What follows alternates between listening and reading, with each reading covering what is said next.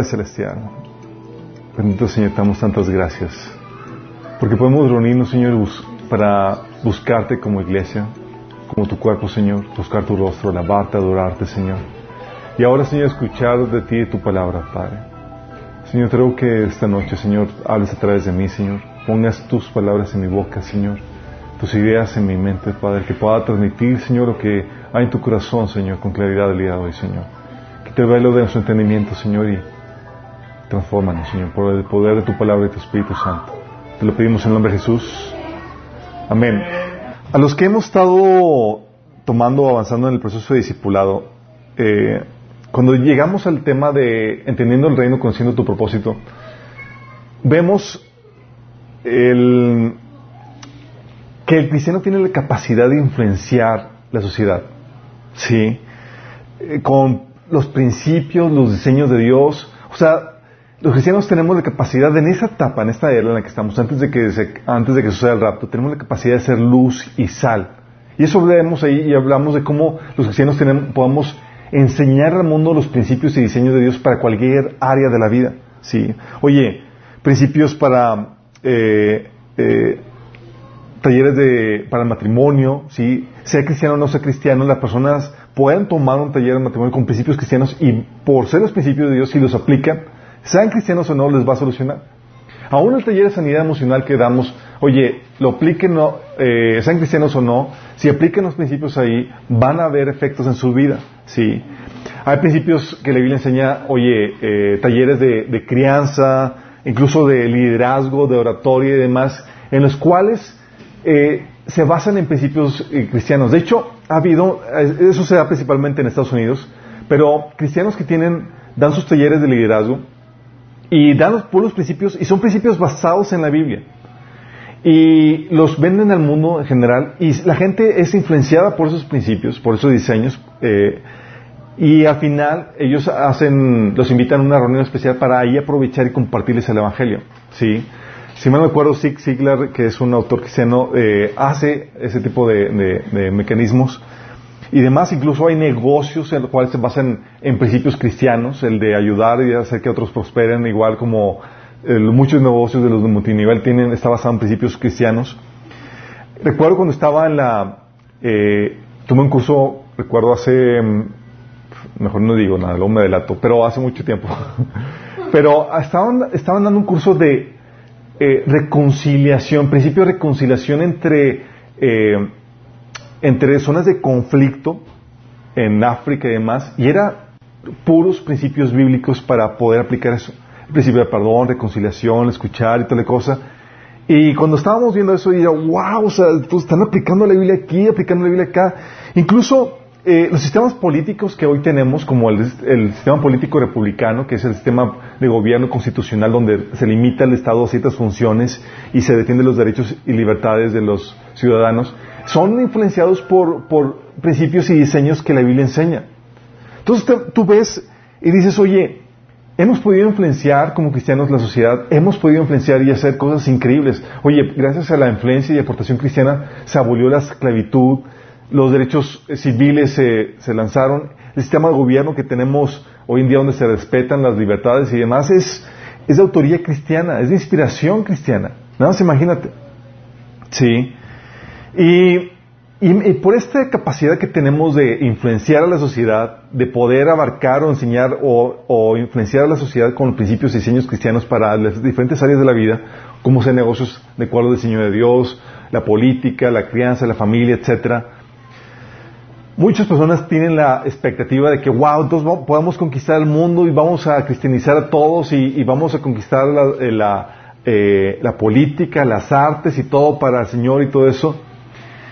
Y muchos en, la inocencia de, su pensar piensan que así va a ser, que al final el cristianismo va a ganar. Sí, pero no. Ah. Yo eres bien pesimista. No, no es que sea pesimista, es que leo la Biblia. sí, ah, sí eh, ese es un tiempo en donde es un tiempo de lucha cultural. ¿Han, leído el libro de Reyes? Primera, segunda de Reyes. el tiempo en el que estamos refleja esa misma lucha cultural que se ve en los libros de reyes. ¿A qué me refiero? Tú ves un rey bueno, avivamiento, eh, buenas reformas y demás, rey malo, rey malo, rey malo. Otro, un rey bueno, eh, el otro rey bueno, luego malo, malo, malo, bueno. Y, y vas una lucha cultural donde, oye, un rey malo pone los ídolos, fomenta el homosexualismo y todo lo demás, y luego otro aquí lo quita. Y, hay una lucha cultural. Y así estamos nosotros, estamos en una situación donde hay avance del reino de las tinieblas, y luego hay un retroceso, luego hay un avance del reino de la, luz, y estamos en ese proceso de lucha espiritual. Sí, la lucha espiritual se manifiesta en el impacto eh, cultural que tenemos como cristianos. ¿sí?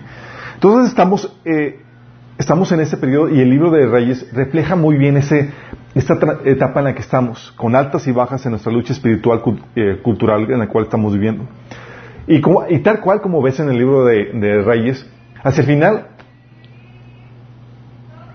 la putrefacción política, social y demás prevalece y termina en juicio y el exilio. Y nos vamos encaminando como sociedad en general a ese juicio que se avecina. ¿sí? Pero en el Inter, no sin lucha, no sin liar, no sin hacer nuestra labor para hacer luz y sal aquí en la tierra. ¿sí? Y eso tiene tremendas ventajas. Ventajas porque efectivamente nos convertimos en luz y sal en la sociedad y el hecho de que seamos luz y sal ayudamos a refrenar la, descomposición social o la descomposición en, las diferentes áreas en las que, en, las que el ser humano está, eh, interviene. Oye, en la esfera política, eh, el, cristiano refrena, un buen cristiano ayuda a refrenar la descomposición allí, en la familia, en las artes, en el negocio, etcétera. ¿Sí? Somos la sal. ¿Sabes que antes en los tiempos bíblicos no había refrigerador. Sí, no, no había, no, no había. No había, y lo que utilizaban para conservar los alimentos era la sal. Lo salaban. Y eso ayudaba a refrenar la descomposición. No la paraba, la minoraba. ¿Sí? Y es lo que, es lo que hacemos nosotros. Por eso dice de Jesús que somos la sal. Y no solamente nos ayuda a refrenar la, la descomposición en la sociedad, sino, ¿sabes qué? al influenciar la sociedad, nos permite también preparar el terreno para que conozcan el Evangelio. Sí, ya no se les hace tan eh, ajeno tan eh, el, mensaje de salvación. Ya escucharon ciertos principios, ya fueron impermeados, ya vieron, ya conocieron a un cristiano que en una posición de eminencia, ya no se les hace ajeno, extraño poder permanecer, eh, escuchar para escuchar el Evangelio. Entonces preparamos el terreno para que la gente pueda ser evangelizada. De hecho, lo que nosotros hacemos en muchos de nosotros, con nuestros talleres y demás. Oye, eh, damos el taller de sanidad emocional, típicamente mucha gente, cristiana o no cristiana, lo toma, pero los conducimos y prepara el terreno para que conozcan al Señor. ¿Sí? Y así es lo que hacen muchos cristianos, utilizan ese tipo de principios y más para llevar a la gente a Cristo. Entonces, el hecho de que podamos ser luz y sal tiene beneficios tremendos en ese sentido. Y ¿se acuerdan cuando vimos, por otro lado, el tema de los ciclos del Evangelio?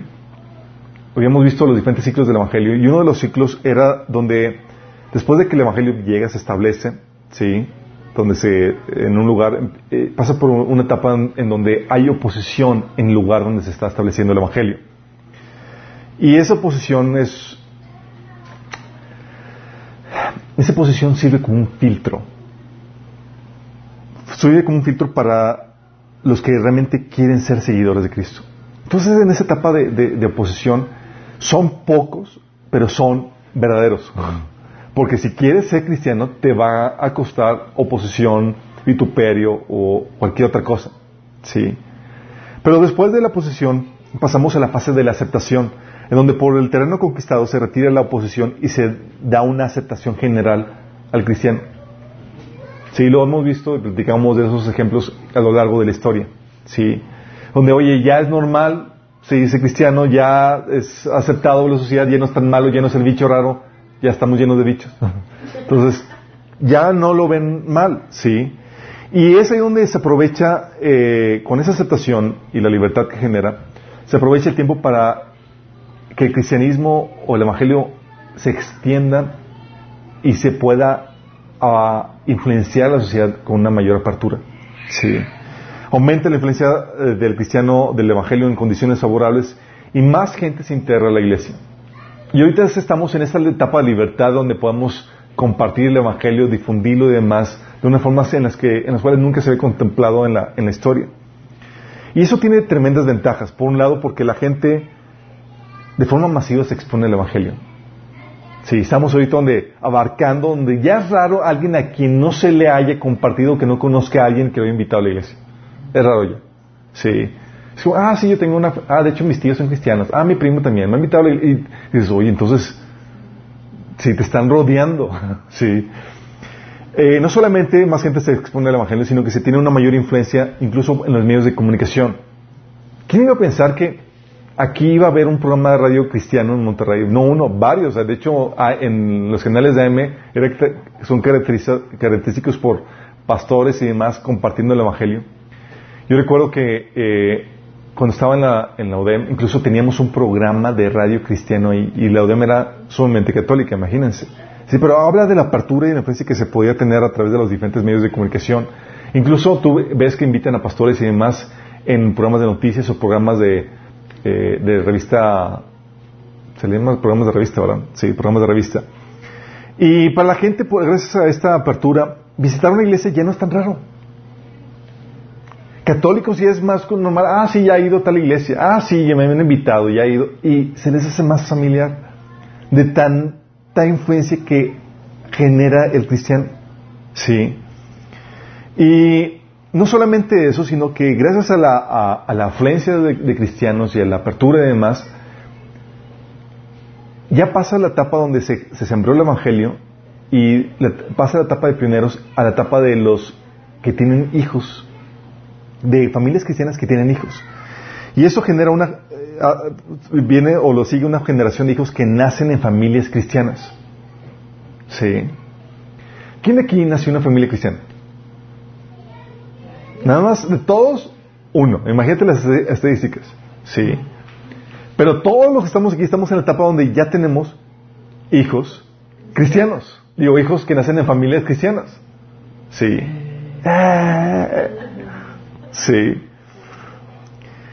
Y todo eso, dices, wow, entonces está genial, estamos avanzando, influenciando, ya nuestros hijos nacen en familias cristianas y eso genera una ventaja tremenda a comparación de, de cuando naces en familias no cristianas. Y de hecho, eh, los testimonios de muchos de nosotros tienen que ver por cómo sobrevivimos nuestras familias no cristianas.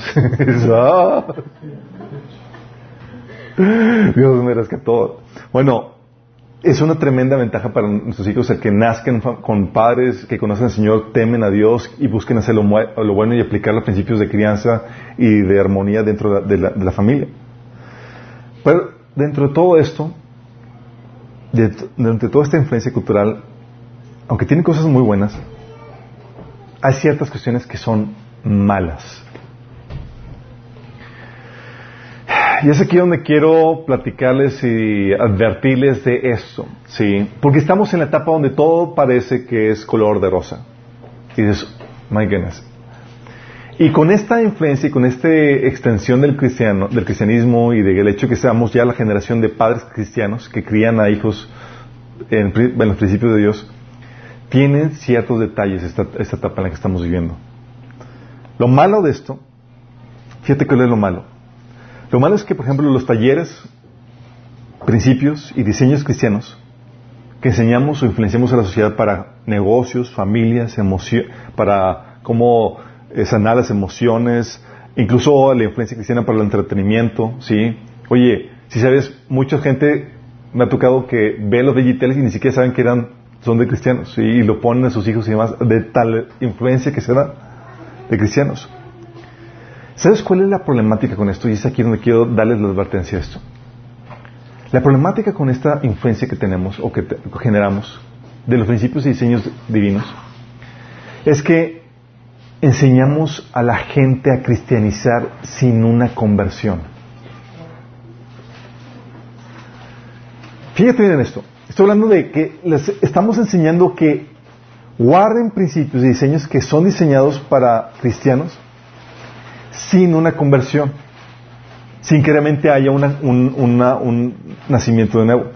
O sea, les enseñas a tener una forma de piedad sin darle el poder para generarla. Es una problemática grave que es lo que estamos. Es como eh, es como eh, lo que hizo Moisés con el pueblo de Israel. Les da la ley. Sí. ¿Y qué hizo? ¿La ley funcionó para reformarlos?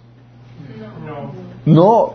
Y es lo que hacemos nosotros cuando enseñamos a los principios. Además, la gente dice, wow, sí, voy a aplicarlo en mi vida. Y así en lo poco que pueden lograr aplicar, dicen, les va bien. Pero la verdad es que fallan. Sí, y no tienen la capacidad del poder en sí mismos para poder lograr los cambios que, que impliquen esos esos, eh, esos principios que enseñamos, ¿sí? esa influencia. De hecho, te voy a platicar algunos unos episodios de, casos que me tocó vivir en un viaje que, en una asociación que se llama Iniciativas de Cambio. Eh, es una asociación eh, europea y me tocó visitarla cuando estuve en un viaje a Europa. Y ellos lo que hacen es que son puros principios cristianos. Fíjate en esto. Ellos enseñan el, el, el, el devocional. Imagínate, te dicen, oye, te invitan a que tengas tu devocional, te, relaciones con Dios y demás. Y la organización se llama Iniciativas de Cambio, pero comenzó llamándose Moral Rearmament, de armamento moral. Y, comenzó por, eh, por, varios pastores cristianos. Imagínate. Y influenciaron tanta la sociedad después de la Segunda Guerra Mundial, o durante la Segunda Guerra Mundial, que empezaron a aplicar los principios en donde la gente, cristiana o no cristiana, ya tienen su tiempo devocional. ¿Te imaginas eso? Y dices, ahora. Le llaman, eh, se llama en inglés eh. Y ellos tienen su tiempo con Dios donde escuchan su, su conciencia o, lo, eh, que a, Dios que están buscando y demás. Pero no solamente tienes eso, sino que la, toda la idea de, de, este, de esta asociación era reavivar los valores y principios morales.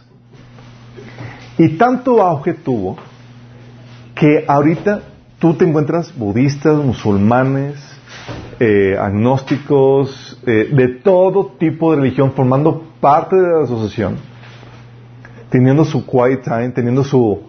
Sí, pero sin Cristo. Sí. Comunismo, sí, y tipo sincretismo en donde lo que hicimos fue cristianizar a los, a los eh, permearlos de, de, principios cristianos sin el poder para hacer cambio. Sí. Y recuerdo que eh, cuando estábamos en, esa, en, esas reuniones que se celebran en un hotel muy padre, había varias cristianas ahí que eran bien fervorosas por Cristo. Y ellas no querían salir, salir a tomar ningún taller ni nada de eso, porque decían, es que esto es, muy ecuménico y todos asumen de que, pues, todos también con Dios y demás y que puede ser buena persona y todo eso y, no queremos, no queremos eh, ser tentados a abandonar nuestra fe. Ellos sentían que lo estaban sacudiendo en la fe, sí, nada más así de, tan fuerte que estaba haciendo la, situación, porque para ellos eh, es un ambiente cristiano pero sin Cristo. Imagínate la, situación, ¿Sí, lo visualizan? Donde la gente dice, vamos a tener nuestro quiet time, vamos a tener esto, y empiezan con oraciones, pero sin Cristo. ¿Qué fue lo que pasó ahí? Tienes ahí un ejemplo de donde tienes a la influencia del cristiano sobre gente no cristiana sin una conversión.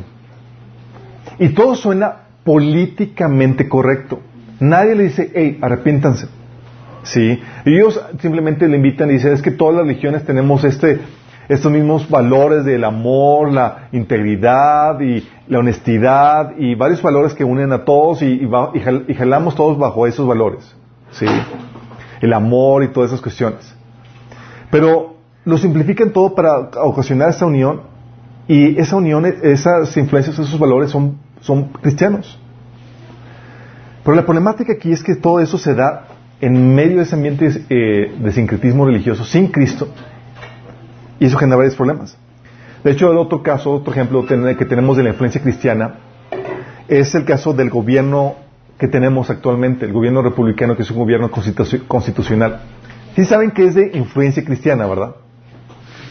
Sí, bueno, eh, cuando lo veamos el tema, algún tema político, vamos a platicar los, conceptos. Pero, por ejemplo, en la Constitución de Estados Unidos comienza que con la Declaración de Derechos Humanos, sí, que creemos que estos son, estos principios son eh, eh, que los, valores y los principios que el Señor nos dio son dados por el Creador, sí, los, las libertades que tenemos. Y reconocen eso porque está influenciado por una cosmovisión y principios cristianos. A tal punto que dice John Adams, que es uno de los que estuvieron eh, en los que hicieron la Constitución en Estados Unidos, dice, nuestra Constitución fue hecha para gente moral y religiosa. Sí. Y es totalmente inadecuada para gobernar a cualquier otro tipo de gente. ¿Sabían que la influencia, que ese tipo de gobierno solamente es exitoso si permanece en la sociedad cristiana? Si no, viene la debacle. Ah, tan fuerte que es. Sí, pero tenés de que, oye, se logró una buena influencia, sí, la, hemos estado disfrutando porque México copió, fue un copy-paste del, del, gobierno de Estados Unidos, sí. Pero nos ha ayudado, sí nos influencia, pero la problemática es que esta influencia queda en la forma de una cultura, la cual se va haciendo cada vez más ineficiente porque no está, no está sustentada por, por una moral, por un, por un espíritu cristiano en la vida de las personas. ¿Sí me explico? Tienes, por ejemplo, los casos de Holanda. ¿Alguien ha ido a Holanda? Hay una avenida muy famosa en Holanda que se llama la... ¿Cómo se llama? Ayer fuiste a Holanda, claro. ¿Cómo se llama? ¿Se llama la avenida, la calle Roja o...? Sí. es en París. Sí, no, la, se llama la... Creo que llama la avenida Roja o así, donde están todos los... Eh, todos los... Eh, prostíbulos y toda la gente, las chicas están desnudas en vitrales y cosas por el estilo, y dices, Holanda. ¿Sí sabes que Holanda fue uno de los países de protestantes cristianos de mayor movimiento en los en los 1800, sí, y antes, era así un estandarte de la, de la cuna cristiana donde produjo un montón de reformadores cristianos y pensadores cristianos de forma increíble. Y dices, ¿qué pasó?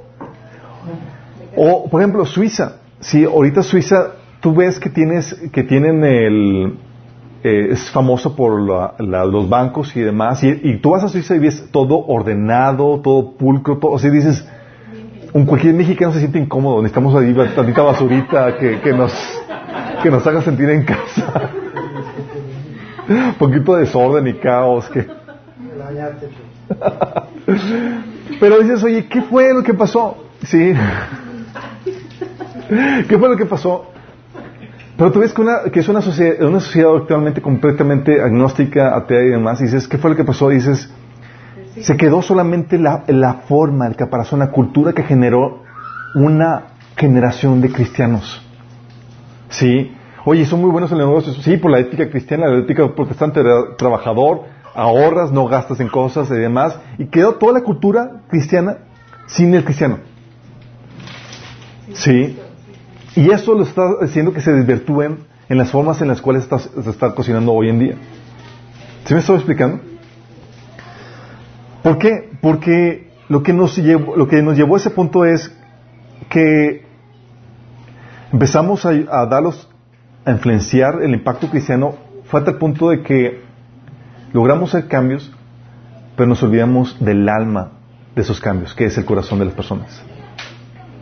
Si el corazón de las personas no cambia, ese, cambio, esa influencia no se puede sostener y no se puede mantener. ¿Sí me estoy explicando? Sí. Tenemos esta problemática que tenemos hoy en la... El reto como cristianos, como padres cristianos, ¿sabes cuál es el reto ahora? El reto para ahora como padres cristianos es que estamos en el tiempo donde puedes tener a hijos cristianos sin una conversión hijos cristianos sin una conversión. ¿A qué me refiero con esto? Hay hijos que crecieron en la iglesia y tienen el hábito de ir a la iglesia y se les inculcaron una moral y unos hábitos, pero nunca le han entregado su vida a Cristo. ¿Sí me explico? Y han escuchado el término de que, ay, es que soy cristiano de cuna. y es en el sentido de que, oye, ¿cuándo le entregaste a Cristo? No, pues yo desde bebé.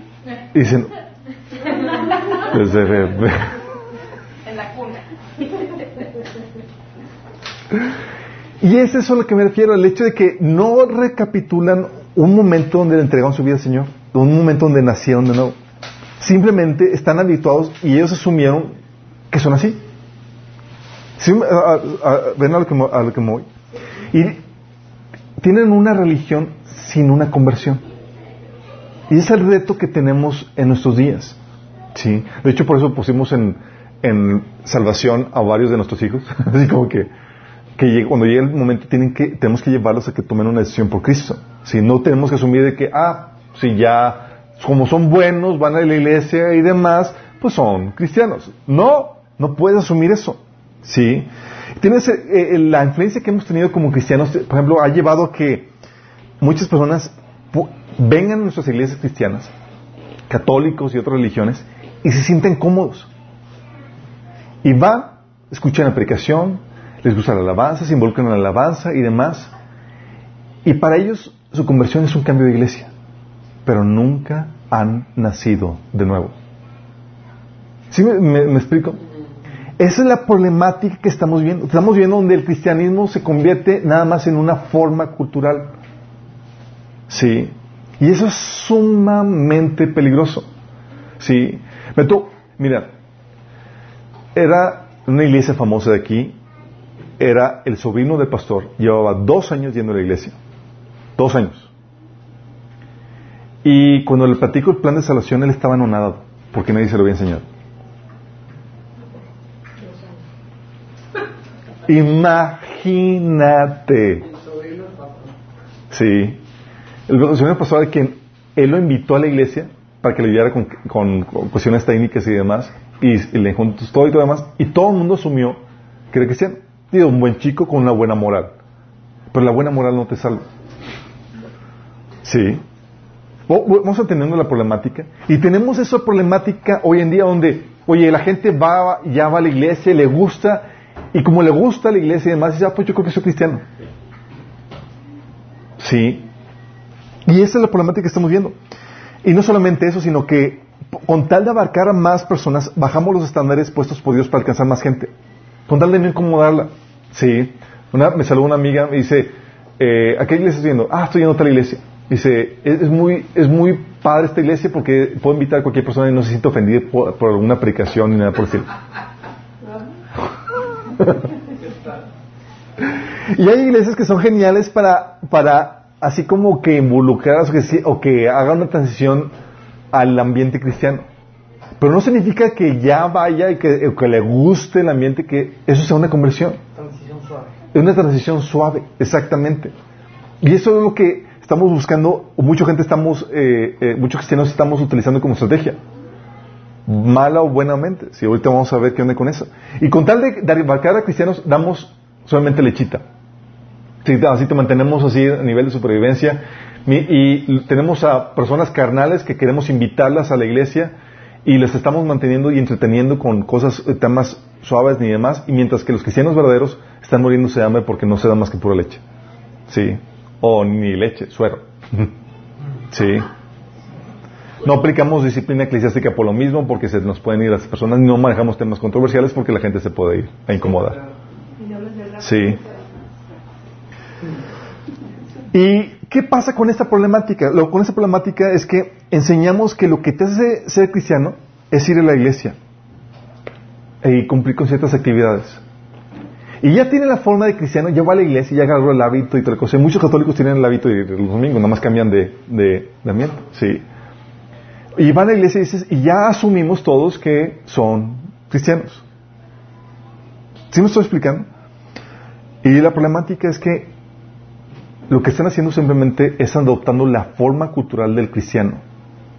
Con los cantos, el tipo de reunión y de la iglesia cristiana y demás, sin un nacimiento nuevo. ¿Saben? Algo que es conocido entre, entre los cristianos de México, sí, especialmente aquí en el norte, es que cuando van y visitan iglesias de Estados Unidos, el comentario frecuente es que los cristianos de Estados Unidos, protestantes, son como los católicos de aquí de México. Sí, son igual o peores. Si dices, ¿por qué? Pues supone que son cristianos, tienen mensaje de salvación y, y, y, ¿qué fue lo que falló? Cristianos de Estados Unidos, los protestantes en su mayoría, la problemática es que se convirtieron en cristianos evangélicos por cultura, no por conversión, sino por tradición y están igual de muertos que cualquier, que cualquier persona inconversa. ¿Sí me explico? Ellos van tuvieron esa transición de padres cristianos y padres que asumieron que al adoptar a sus hijos hábitos y éticas cristianas, y con eso eran cristianos.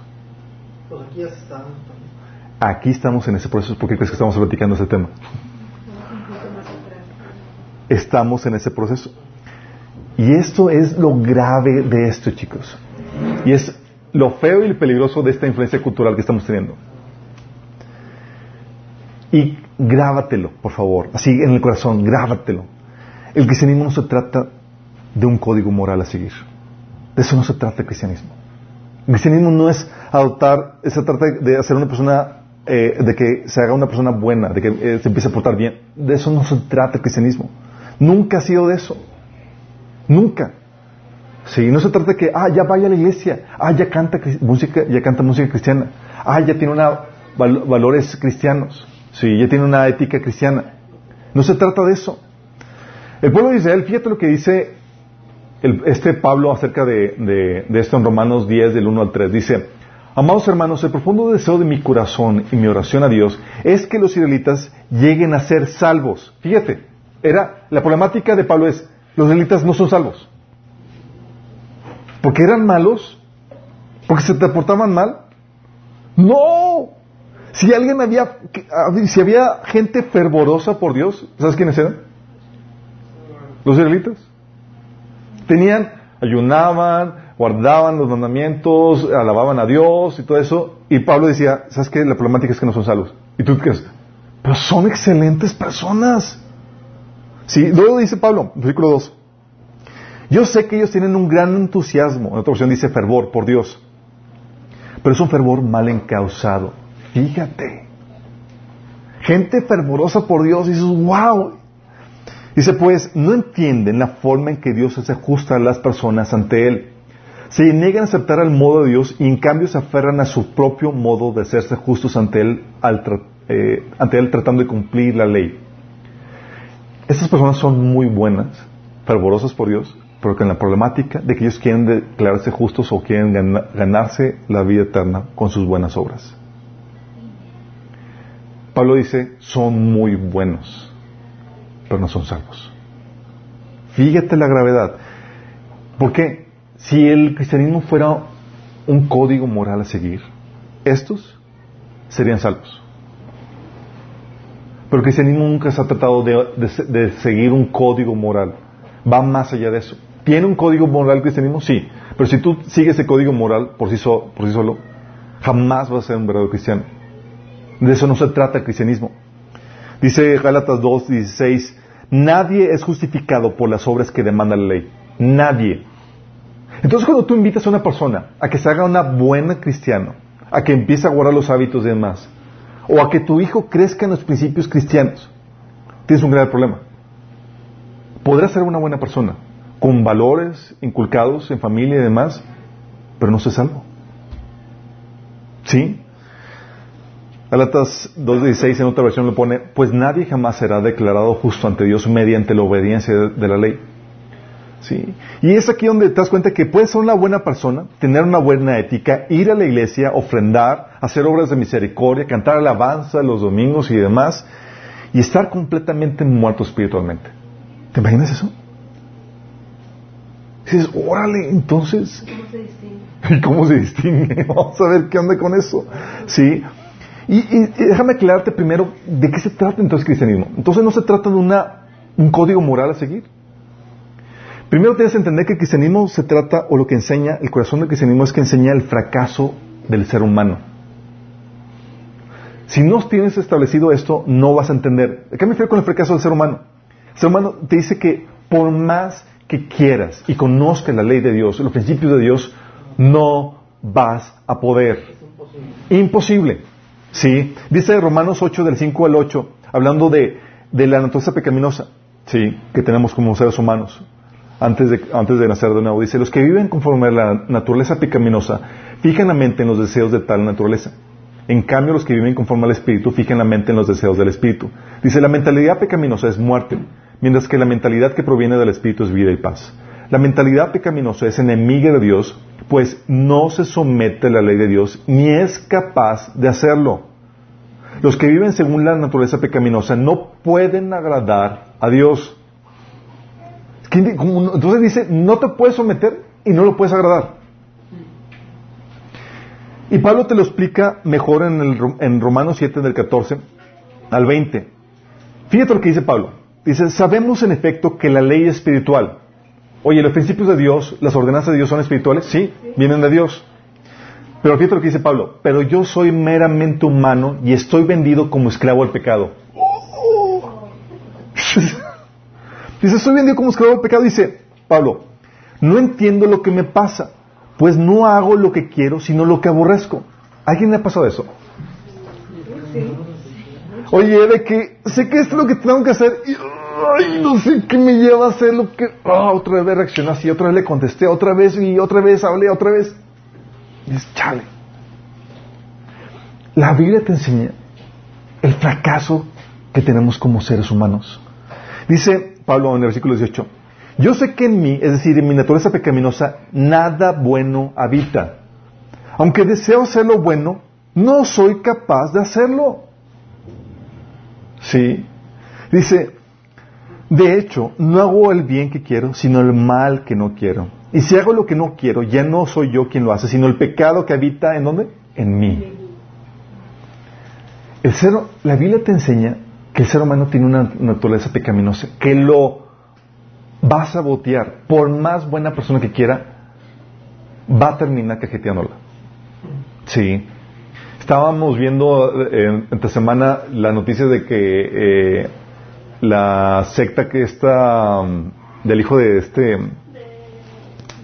Carlos Salinas de Gortari, Emiliano. que salió que estaban ahí sellando a, mujeres, eh, con cosas y que estaban saboteándolos y demás, dirigida por un...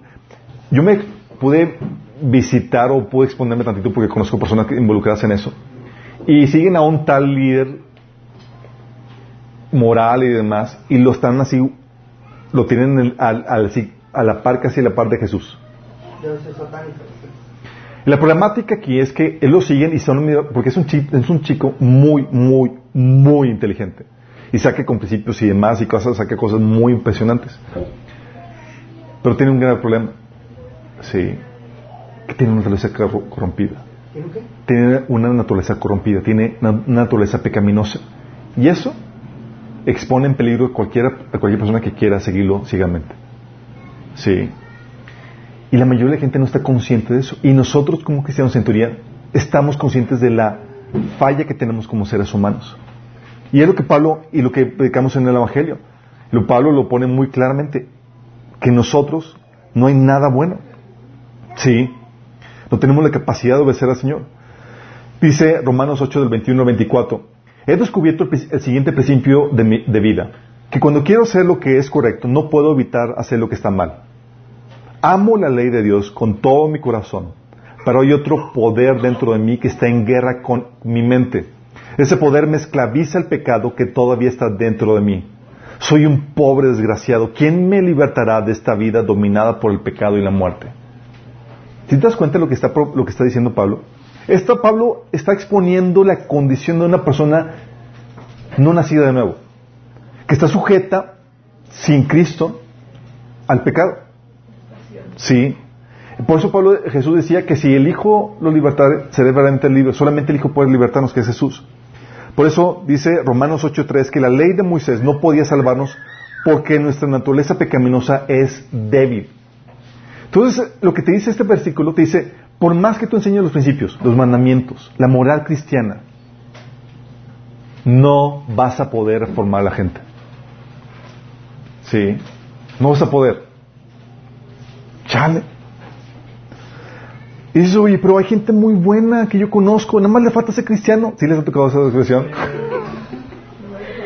Déjame decirte esto. Hay gente muy buena, sí, porque hay valores que se inculcan y demás, como dice la Biblia. Instruye al niño en su camino y aunque llegue a viejo, no se apartará de él. Pero déjame decirte la la realidad. Las vidas que conocemos son como aparadores de Facebook que vemos en, la computadora o en tu celular. Todo parece maravilloso, ¿o no? Y luego le rascas tantito y conozcas la, vida de la persona y nada que ver con las fotos que publicaba. ¿Sí les ha tocado?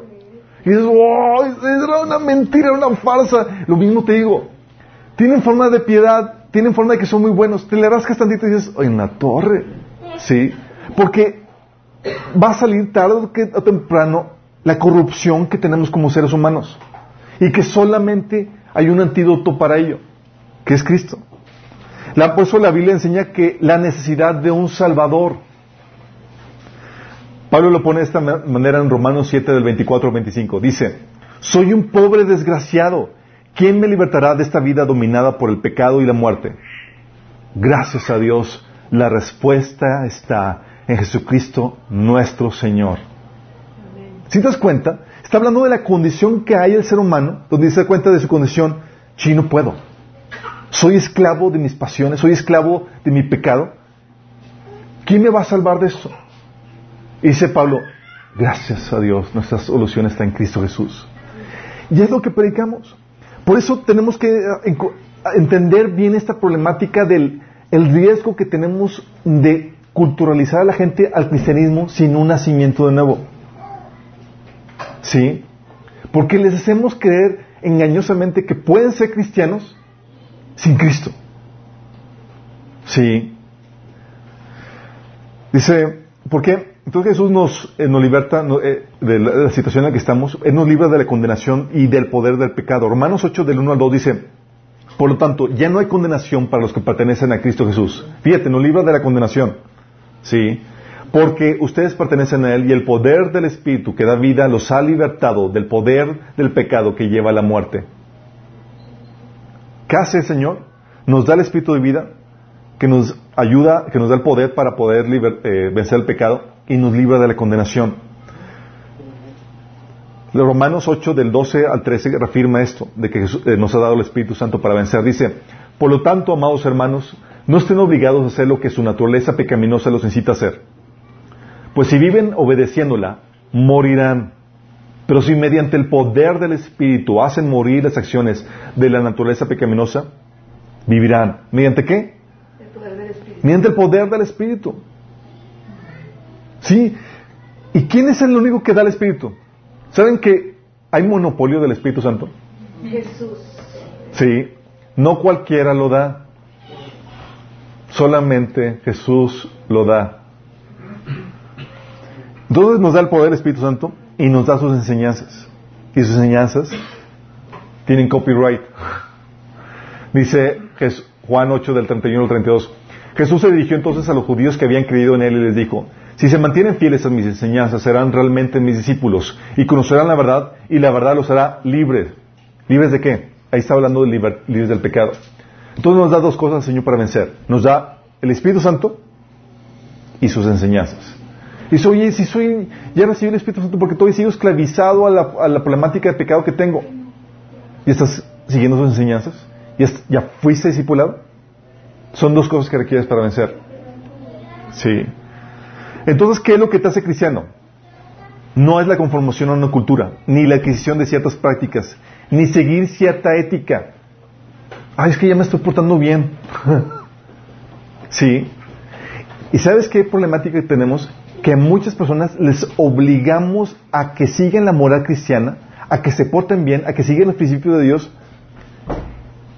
cuando ni siquiera los hemos pasado por el punto de que ya naciste de nuevo. Ya naciste de nuevo. La Biblia dice que tienes que nacer de nuevo. Juan 3, versículo 3 y versículo 5 dice, Jesús le dice a Nicodemo, de veras está seguro que quien no nazca de nuevo no puede ver el reino de Dios. Dijo Jesús. Y lo vuelvo a repetir, versículo 5. Te aseguro que que no nazca de agua y del Espíritu no puede entrar en el reino de Dios. Quien no nazca de agua y de Espíritu no puede entrar en el reino de Dios. Te está diciendo que es necesario un nacimiento nuevo para poder entrar al reino de Dios. Nos dice que necesitamos nacer nuevo y nos dice que debemos recibir el Espíritu de Dios para, para hacer, para tener este, este nuevo nacimiento. Romanos 8:9 dice, sin embargo ustedes no viven según la naturaleza pecaminosa, sino según el Espíritu, si es que el Espíritu de Dios vive en ustedes. Y si alguno no tiene el Espíritu de Cristo, no es de Cristo. ¿Qué te dice? Que si no tienes el Espíritu de Dios, bye bye, no perteneces, no perteneces a Cristo. Es como si estuvieras viviendo la ley. Y esa es la pregunta, ¿cómo naces de nuevo? ¿Cómo naces de nuevo? ¿Cómo recibes el Espíritu?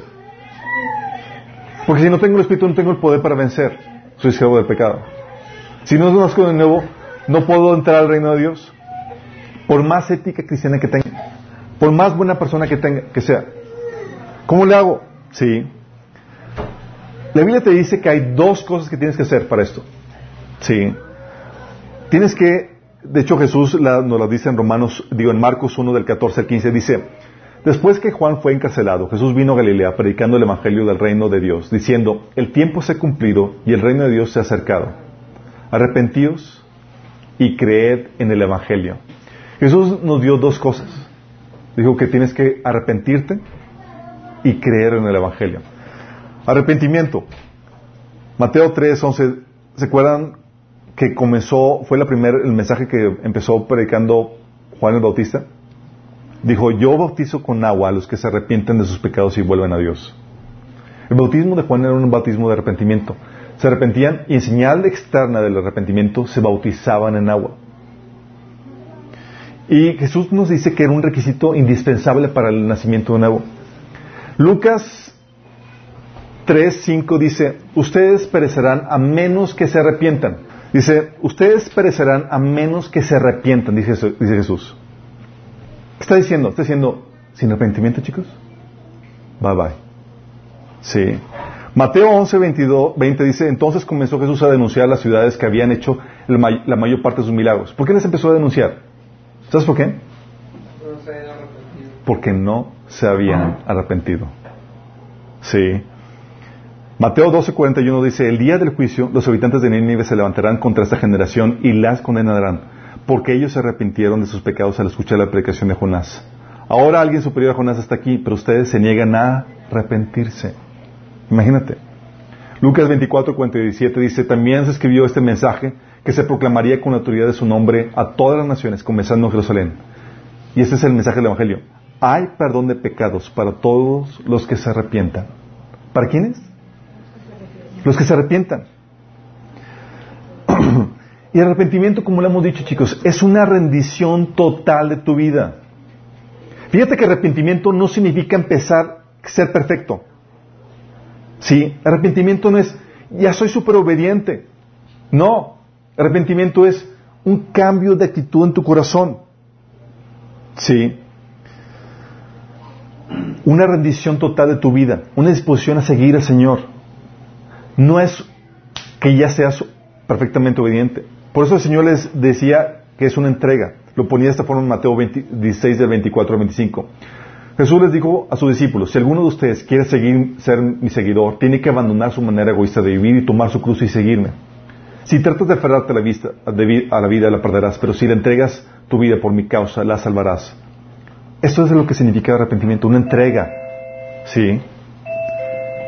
Lucas 14, del 26 al 27 dice, si alguno viene a mí y no sacrifica el amor de su padre y a su madre, o a su esposa, o a sus hijos, o sus hermanos, o sus hermanas, y aún su propia vida, no puede ser mi discípulo. O sea, está diciendo que tienes que estar dispuesto a sacrificar el amor a cualquier otra persona más con tal de seguirlo. ¿Después de rato o...? Ahorita. Dice, y el que, el que no carga su cruz y me sigue no puede ser mi discípulo. Lo que Jesús está diciendo es, está hablando de una rendición. ¿Qué es lo que implica el arrepentimiento? Señor, o sea, eso es lo que me fascina de, del arrepentimiento. El arrepentimiento no te hace perfecto, chicos. O sea, tú te puedes arrepentir y todavía ni obedeces y porque te arrepentiste que dice el Evangelio, sin haber hecho nada, y eres salvo. Porque el arrepentimiento no significa que ya hiciste la obediencia. Estamos hablando de un cambio de actitud en tu corazón, donde, ¿sabes qué? Me rendí a Cristo. Estoy dispuesto a seguirlo. Estoy dispuesto a hacerlo. Todavía no he hecho nada. No te hace perfecto, no te quita todas las imperfecciones que tiene, pero te hace perfectible, que es diferente. Dice Juan, 1 Juan 1 del 8 9, hablando de cristianos. Si decimos que no tenemos pecado, nos engañamos a nosotros mismos. ¿Alguien puede decir que, tiene, que no tiene pecado? Ah, yo iba a decirlo, pero ya. Siempre no. Pero nos dice, ¿tenemos pecado? Sí. Pero ya llevo varias semanas que no he pecado. Lo que tú crees. Hay muchas actitudes que no te das cuenta que están mal en tu vida. Formas de pensar, comportamientos, etcétera, que no te das cuenta, pero que el Señor te lo va a mostrar a su tiempo. El Señor te va a ir, te va ayudando a conquistar diferentes áreas de tu vida. Sí, es como la conquista de Israel que lo hemos estado manejando, que vas conquistando, trayendo todo tu territorio, toda tu vida bajo su dominio. Y por eso aquí dice en versículo 9, si confesamos nuestros pecados, Él es fiel y justo para perdonar nuestros pecados y limpiarnos de toda maldad. Todos por uno te dice, no tienes, tienes pecado todavía, pero conforme el Señor te lo va revelando, tú tienes la libertad de que puedes confesarlo al Señor y va a perdón. Sí. Entonces requiere arrepentimiento, chicos. Y se requiere fe en Jesús, en su obra. Y en que se recibe el regalo de Dios como eh, por fe. Fe en Jesús, ¿a qué me refiero? Fe que es el gran yo soy. ¿Saben quién en la Biblia quién era el gran yo soy? ¿Se acuerdan? Decía, yo soy te envía, le dice Dios a Moisés. ¿Quién era? Jesús. Jesús. Sí. Juan 8, 24 lo dice Jesús. Por eso dije que moriréis en vuestros pecados, porque si no creéis que yo soy, en vuestros pecados moriréis. Si tú no crees que Jesús es el yo soy, Yahvé, el Señor encarnado, estás frito, mi Juan 8, 24. Y es también Romanos 10, 9. Dice que si confiesas con tu boca que Jesús es el Señor y crees que en tu corazón que Dios lo levantó entre los muertos, serás salvo. Tienes que, que creer que Jesús es el Señor. Y aquí la palabra Señor es Kyrios, que es la palabra que se utiliza para Jehová, para Yahvé, en la Biblia. Sí, para Dios. Entonces tienes que creer que Él es el gran yo soy, tienes que creer que murió y resucitó para el perdón de tus pecados. Fíjate. Dice 1 eh, Corintios 15 del 2 al 3. Mediante este evangelio son salvos. Si se aferran a la palabra que les prediqué, de otro modo habrán creído en vano. Porque ante todo les transmití a ustedes lo, mismo que yo recibí. Que Cristo murió por nuestros pecados según las Escrituras y que fue sepultado y que resucitó el tercer día según las Escrituras. Si no crees que Jesús murió por tus pecados, sino que fue víctima de un complot de los fariseos y de los, eh, de los romanos y nada tuvo que ver con la remisión de tus pecados, estás frito. Sí, si crees que murió y no resucitó, estás frito. Sí, Tienes que creer que Jesús es Dios encarnado, que murió por ti en la cruz para perdonar tus pecados y que resucitó. Sí. Y que ese perdón de pecados se recibe con solo creer. Dice Romanos 3:25, pues Dios ofreció a Jesús como el sacrificio por el pecado. Las personas son declaradas justas a los ojos de Dios cuando creen que Jesús sacrificó su vida al derramar su sangre. ¿Cuándo? Cuando creen que Jesús sacrificó su vida al derramar su sangre. Romanos 3:28 dice, así que somos declarados justos a los ojos de Dios por medio de la fe y no por obedecer la ley. ¿Por medio de qué somos declarados justos? Por la fe. Efesios 2, 8, 9 lo recarga. Porque por gracia ustedes son salvos mediante la fe. Esto no, es, esto no procede de ustedes, sino que es regalo de Dios, no por obras para que nadie se jacte.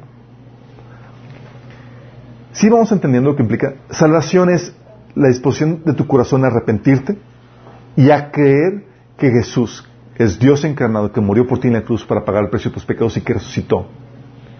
Y que tú puedes recibir eso por la sola fe.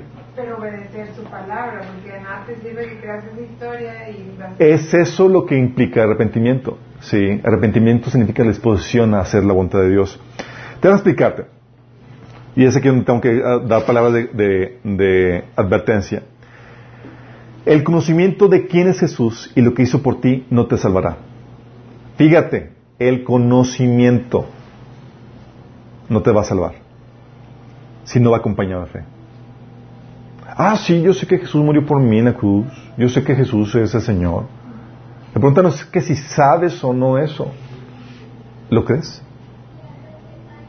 Dice Hebreos 4.2, porque también a nosotros se nos ha anunciado la buena nueva como a ellos, pero no les aprovechó al oír la palabra por no ir acompañada de fe en los que la oyeron. ¿Por qué no les afectó? ¿Por qué no les aprovechó a ellos? Porque simplemente sí la escucharon, sí la entendieron, pero no la creyeron. ¿Cuáles son las señales de una fe genuina? ¿Hay señales de fe genuina? Sí, la Biblia enseña. Muchos tienen, por ejemplo, el conocimiento, pero no, y creen que tienen fe, pero nada más tienen conocimiento. Realmente no creen en el mensaje de salvación. Sí, realmente no es una fe genuina. Cuando tienes una fe genuina, hay una, hay algo que se manifiesta, que es gozo en tu corazón. ¿Sabes por qué se manifiesta el gozo? Al de tu lado, dile, ¿por qué se manifiesta? Se manifiesta el gozo porque tus pecados han sido perdonados. Cuando realmente lo crees, cuando dices, oye, mi deuda, mi castigo, mi condena ha sido pagado, ¡wow! Dice Salmo 32, del 1 al 2. Oh, qué alegría para aquellos a quienes se les perdona la desobediencia, a quienes se les cubre su pecado. Sí, qué alegría para aquellos a quienes el Señor les borró la culpa de su cuenta. ¿Alegría para quién?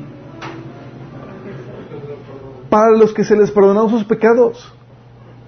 Sí. Para los que se les, se les borró la, su cuenta, eh, la culpa de su cuenta. Ese es lo que, cuando tú realmente lo crees, cuando tú realmente ves que el Señor te salvó de tus pecados, que realmente pagó tu condena, debe generar un gozo en ti. Es como si te dijera, oigan chicos, eh, un ejemplo que ponen típicamente es de una persona que pidió un préstamo en el banco, sí, y llevaba dos tres semanas esperando que le dieran el préstamo de varios de, de un millón de pesos para poder hacer ciertas trans- transacciones y lo necesitaba desesperadamente para sacar su negocio. Y lleva una semana, dos semanas y entonces nomás no le dan respuesta y habla por teléfono para ver qué onda. Y dice, ah, sí, sorry, no te podía haber podido hablar si le dice el ejecutivo del banco. Ya fue autorizado tu préstamo. Sí. ¿Qué le ocasionó eso? Esa persona le produjo gozo el saber que ya le habían autorizado eso. ¿Tener el dinero ya en sus manos? No. Su gozo estaba basado en la simple fe en la palabra de ese Señor que ha dicho, ha sido autorizado. Cuando tú crees realmente, genuinamente, que Jesús pagó el precio de tus pecados, si realmente lo crees, dices, wow, produce gozo. Tiene que producirlo, si no, no te queda el 20. Sí. Es una producto de una fe genuina. También el otro, el otro síntoma de la fe genuina es que, que hay un amor y una gratitud. Lucas 7:47 dice, dice Jesús acerca de la mujer que le estaba lavando los pies a Jesús, ¿se acuerdan? Y que el otro, el, el- maestro de la ley está diciendo, si supiera Jesús el tipo de mujer que le está tocando, sí. Y Jesús le dijo, mira, te digo, si a ella ha amado mucho, es que sus muchos pecados le han sido perdonados. Si tú te sientes un amor, una gratitud, si tú te sientes en deuda a Dios por el perdón de tus pecados, es que estás teniendo una fe genuina. Si no hay un amor, una gratitud, si no te sientes en deuda, tu fe no es fe, es mero conocimiento.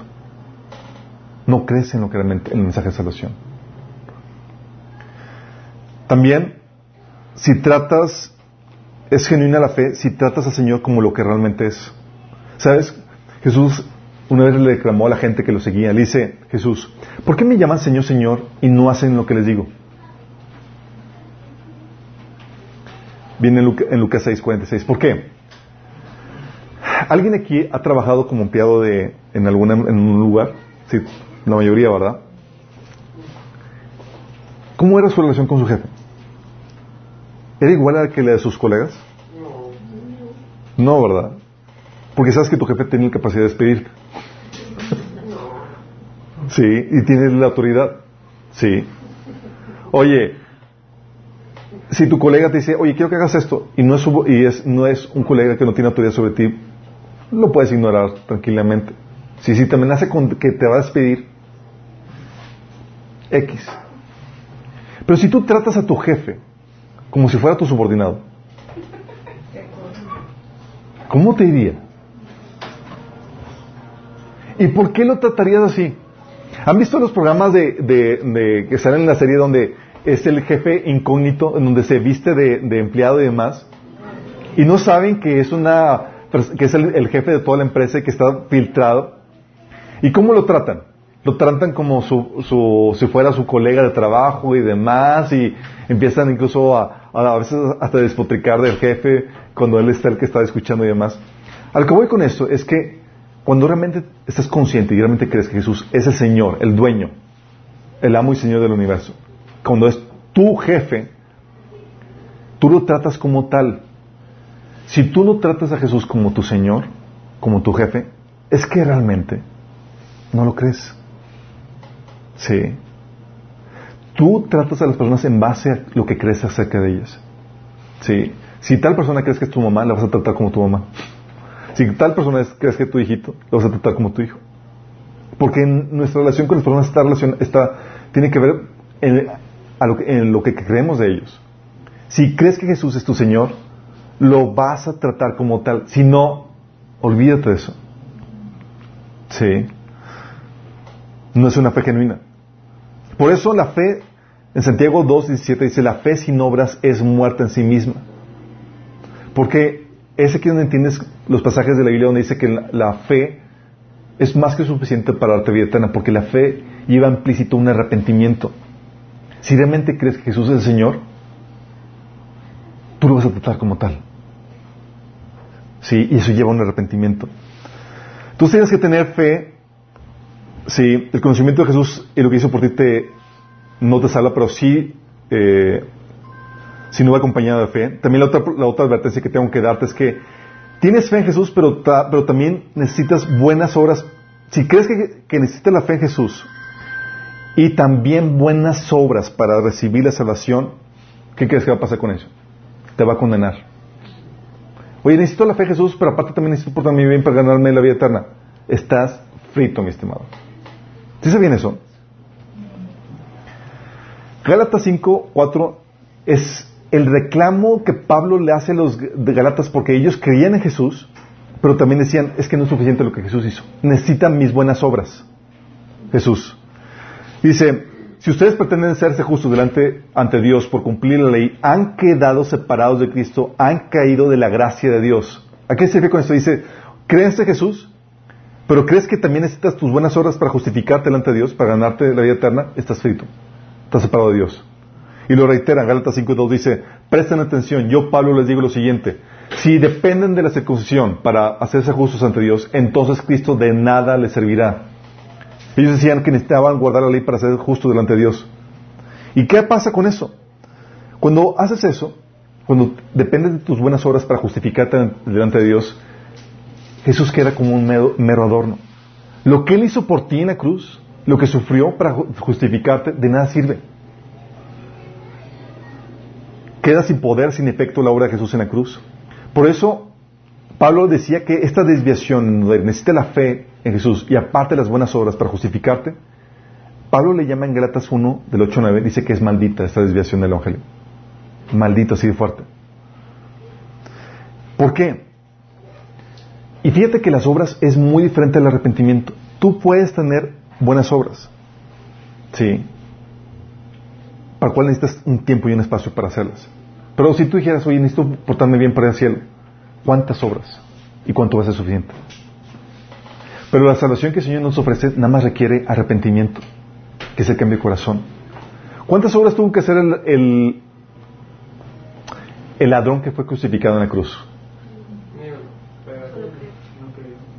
Solamente un cambio en su corazón y una fe. No hizo nada. Y Jesús le dijo, va a estar conmigo en el paraíso.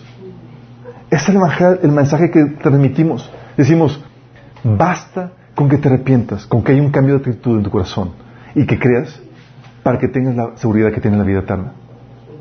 Es lo maravilloso de esto. Y la otra advertencia de esto es que una vida sin arrepentimiento, una vida de arrepentimiento sin fe en Jesús también te va a condenar. Cuando compartimos el Evangelio muchas veces le digo a la gente, ¿qué necesitas para, eh, cuando, ¿qué, tienes que hacer cuando te das cuenta que tienes pecado en tu vida? Ah, pues tengo que arrepentirme. Y le digo a personas no cristianas, digo, ¿por qué tienes que arrepentirte? Porque el arrepentimiento se necesita para ser salvo. Sí, pero el arrepentimiento solo no es suficiente. Una persona mala que se arrepiente, pero si no pone su fe en Jesús, de nada le sirve su arrepentimiento. ¿Sí explico? Romanos 10 del 12 al 4 menciona este tipo de arrepentimiento en los, judíos que quieren obedecer a Dios, hacer todo lo posible por hacer su voluntad. Y dice, de nada les sirve, no son salvos, porque no tienen su fe puesta en Jesús. Efesios 2.8 lo recalca, dice, porque por gracia ustedes han sido salvados mediante la fe. Si una persona se arrepiente y busca el perdón de Dios y no cree en Jesús, no es perdonado. Pero creer en que, Tiene que creer en que Jesús es el Señor, que murió en la cruz y que resucitó. Si no creen eso, por más que se arrepientan, no son salvos. Sí. Por eso el, reto de nuestros días, chicos, es muy fuerte. Porque podemos cristianizar medio mundo sin que nazcan de nuevo. Y tus hijos, puedes creer que son cristianos porque van a la iglesia, tienen una moral cristiana y nunca han tomado una decisión por Cristo. Ese reto tremendo que tenemos. El asumir que la gente de nuestro alrededor, la gente que viene a la iglesia, ya tomó una decisión por Cristo. Y pasa como les dije, oye, este chavo, sobrino del pastor, dos años yendo a la iglesia, y se camuflajeaba como cualquier otro cristiano. Iba derechito al infierno. Y él ni en cuenta. Y los de su alrededor, menos. Imagínate lo grave que es este asunto. Sí. Por eso, y en los tiempos que estamos viviendo, se cumple esta palabra. Dice Pablo a Timoteo que en los últimos, dice en 2 Timoteo 3 del 1 al 5, Timoteo es bueno que sepas que en los últimos días habrá tiempos muy difíciles, pues la gente solo tendrá amor por sí misma y por su dinero. Serán fanfarrones, orgullosos y se burlarán de Dios. Serán desobedientes a sus padres y malagradecidos. No considerarán nada sagrado. No amarán ni perdonarán, perdonarán a otros y no tendrán control propio. Serán crueles y odiarán lo bueno traicionarán a sus amigos, serán imprudentes, se llenarán de soberbia y amarán el placer en lugar de amar a Dios. ¿De quién está hablando aquí? ¿De la gente del mundo? No, está hablando de los cristianos. Actuarán como religiosos, pero rechazarán el único poder capaz de hacerlos obedientes a Dios. Aléjate de ellos. Está hablando de esa etapa en la que estamos por entrar en donde ser cristiano se convierte en algo meramente cultural y no se invita a la gente a que nazca de nuevo. Por eso tú dices, oye, no se trata de que, hey, pórtate bien, hey, ten tu devocional, hey, es, nace primero de nuevo. Porque por más que quieras ser buena persona, si no has nacido del Espíritu y de agua, nunca vas a poder. Sí, vas a sentir fracaso en tu vida. Como dice Jesús, a menos que el Hijo te libertare, serás verdaderamente libre. Y solamente el Hijo te puede libertar. ¿Y cómo lo hago para ser libre? Como ya te comentamos, tienes que estar dispuesto a arrepentirte, rendir tu vida y a creer que Jesús murió por ti en la cruz y que resucitó y que es el Señor. Sí. Dice Pablo en 2 Timoteo 2.19, en el pueblo judío hubo falsos profetas y también habrá entre ustedes mm, falsos maestros que encubiertamente introducirán herejías destructivas, al extremo de negar al mismo Señor que lo rescató Está hablando de cristianos, falsos maestros cristianos. ¿Cómo pueden negar al maestro que los rescató? ¿Sabes cómo? Cuando invalida su persona y su obra. Es decir, cuando dices que no es necesario que nazcan de nuevo. Cuando dices que les enseñas que pueden en sus propias fuerzas. Sí. Dice, les prometen libertad cuando ellos mismos son esclavos de la corrupción ya que cada uno es esclavo de aquello que lo ha dominado. Ellos dice, Pedro les dice, ellos les prometen libertad, pero son esclavos ellos mismos. Porque lo único que te puede hacer libre es Cristo. el nacer de nuevo. Y la solución entonces que tenemos ante este reto que tenemos es asegurarnos que cada persona que se integra al cristianismo nazca de nuevo. Tú y yo tenemos que velar que nuestros alrededor realmente hayan realmente rendido su vida a Jesús, que hayan hecho una profesión de fe genuina. Sí. Romanos 10, 14 dice, ¿Cómo invocarán a aquel en quien no han oído? ¿Y cómo creerán en aquel que no han oído? ¿Y cómo irán si no hay quien les predique? ¿Cómo van a invocar el nombre de Jesús si no saben que tienen que hacer eso para ser salvos? ¿Cómo van a escuchar eso? Entonces tu reto es, sí, darles una educación cristiana a tus hijos, pero tienes que llevarlos a un punto de conversión. Por eso, en las personas que estado orando por salvación, si tus hijos no han hecho una profesión de fe, es orar por ellos. Porque tienen que llegar a un punto de conversión. No basta que vengan o que crezcan en una familia cristiana. Sí. En el tema ahí, veamos, eh, ahí puse como extra características de un verdadero nacimiento. Pero es el reto que, tenemos hoy en día. Por eso lo peligroso que, tiene que, que el peligro que tenemos y que estamos viviendo en esta generación y este tiempo es este que muchos se pueden integrar a la iglesia, que pueden venir, que pueden tener la fachada de cristiano, pero nunca han tenido una genuina conversión. Y te puede tocar como a mí me tocó, esa persona que lleva dos años yendo a la iglesia y compartiéndole tú. Sí. Tú tienes que asegurarte que si tú estás viniendo aquí, hayas nacido de nuevo. Porque si no has nacido de nuevo, tú vas derecho al infierno.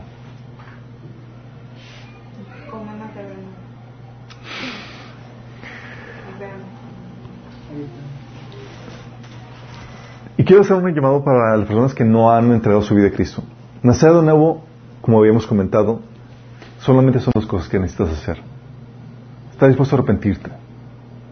Eso no significa que vas a ser perfecto, que ya eres obediente en todo, significa que quieres agradar a Dios, que quieres rendirle tu vida, Señor, toda, toda tu vida.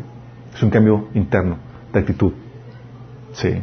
Si estás dispuesto a arrepentirte y estás dispuesto a creer que Jesús murió por ti en la cruz y que resucitó para el perdón de tus pecados y que es Dios mismo encarnado, tú puedes tener la vida eterna si tú invocas el nombre de Jesús. Tú puedes nacer de nuevo si invocas el nombre de Jesús, si crees que Jesús murió por ti en la cruz y que estás dispuesto a arrepentirte. Si quieres hacer eso, si tú quieres nacer de nuevo, si tú quieres ser libre del pecado que te, que te, que te domina, si tú has luchado por tus fuerzas y no has podido, tienes que nacer de nuevo. No basta con que tengas la cultura cristiana. Si no ha llegado un punto en tu vida donde le has entregado tu vida a Cristo y has invocado su nombre para ser salvo, no has nacido de nuevo. Entonces te quiero invitar a que lo hagas. Sí. Quisiera hacer tus ojos y le digas, Señor Jesús, el día de hoy me arrepiento de mis pecados. Y te pido, Señor Jesús, que me perdones de todos ellos. Yo creo que moriste por mí en la cruz y que resucitaste para el perdón de mis pecados. Yo creo que tú eres el Señor, que tú eres Dios encarnado. Y hoy te acepto como tal. Amén. Es algo sencillo, pero es fuerte. Si tu fe es genuina, va a haber una manifestación ¿Cómo se manifiesta la fe genuina? Ya hemos visto. Vas a querer, es el resultado de que tienes la vida eterna, de que naciste de nuevo. Y Dios va a poner en ti el querer como el ser. Vas a poder, va a haber una lucha interna. Donde el pecado quiere que te hagas lo malo, pero ya tienes el Espíritu dentro de ti que te lleva y te orilla a vencer y a luchar al pecado. Tienes que estar consciente que va a haber esa lucha. Pero tenemos, tienes que saber pelear en esa lucha. Tienes que ser discipulado. Sí. El nacimiento de nuevo, la vida eterna, no te hace perfecto en el sentido de que ya estás sin errores, te hace perfectible. ¿sí? Y la salvación no es porque seas perfecto y totalmente obediente, es porque creíste en Jesús y te arrepentiste. Hay mucho que tienes que aprender y que tienes que desarrollar. Y por eso te invitamos a que te eh, congregues. Un, fruto que de este, de este nacimiento de nuevo es que vas a empezar a congregarte, vas a empezar a leer la Biblia y a obedecerla a partir de lo que el Señor nos enseña en el Nuevo Testamento. Si no hay por lo menos eso, sabes que no te arrepentiste. Sabes que no has nacido nuevo, que la oración que hiciste no fue genuina. ¿Sí? Por eso es importante que todos estemos conscientes de eso. El reto para, para nuestros tiempos es asegurarnos que cada uno realmente haya nacido de nuevo. Que no se pierda nadie.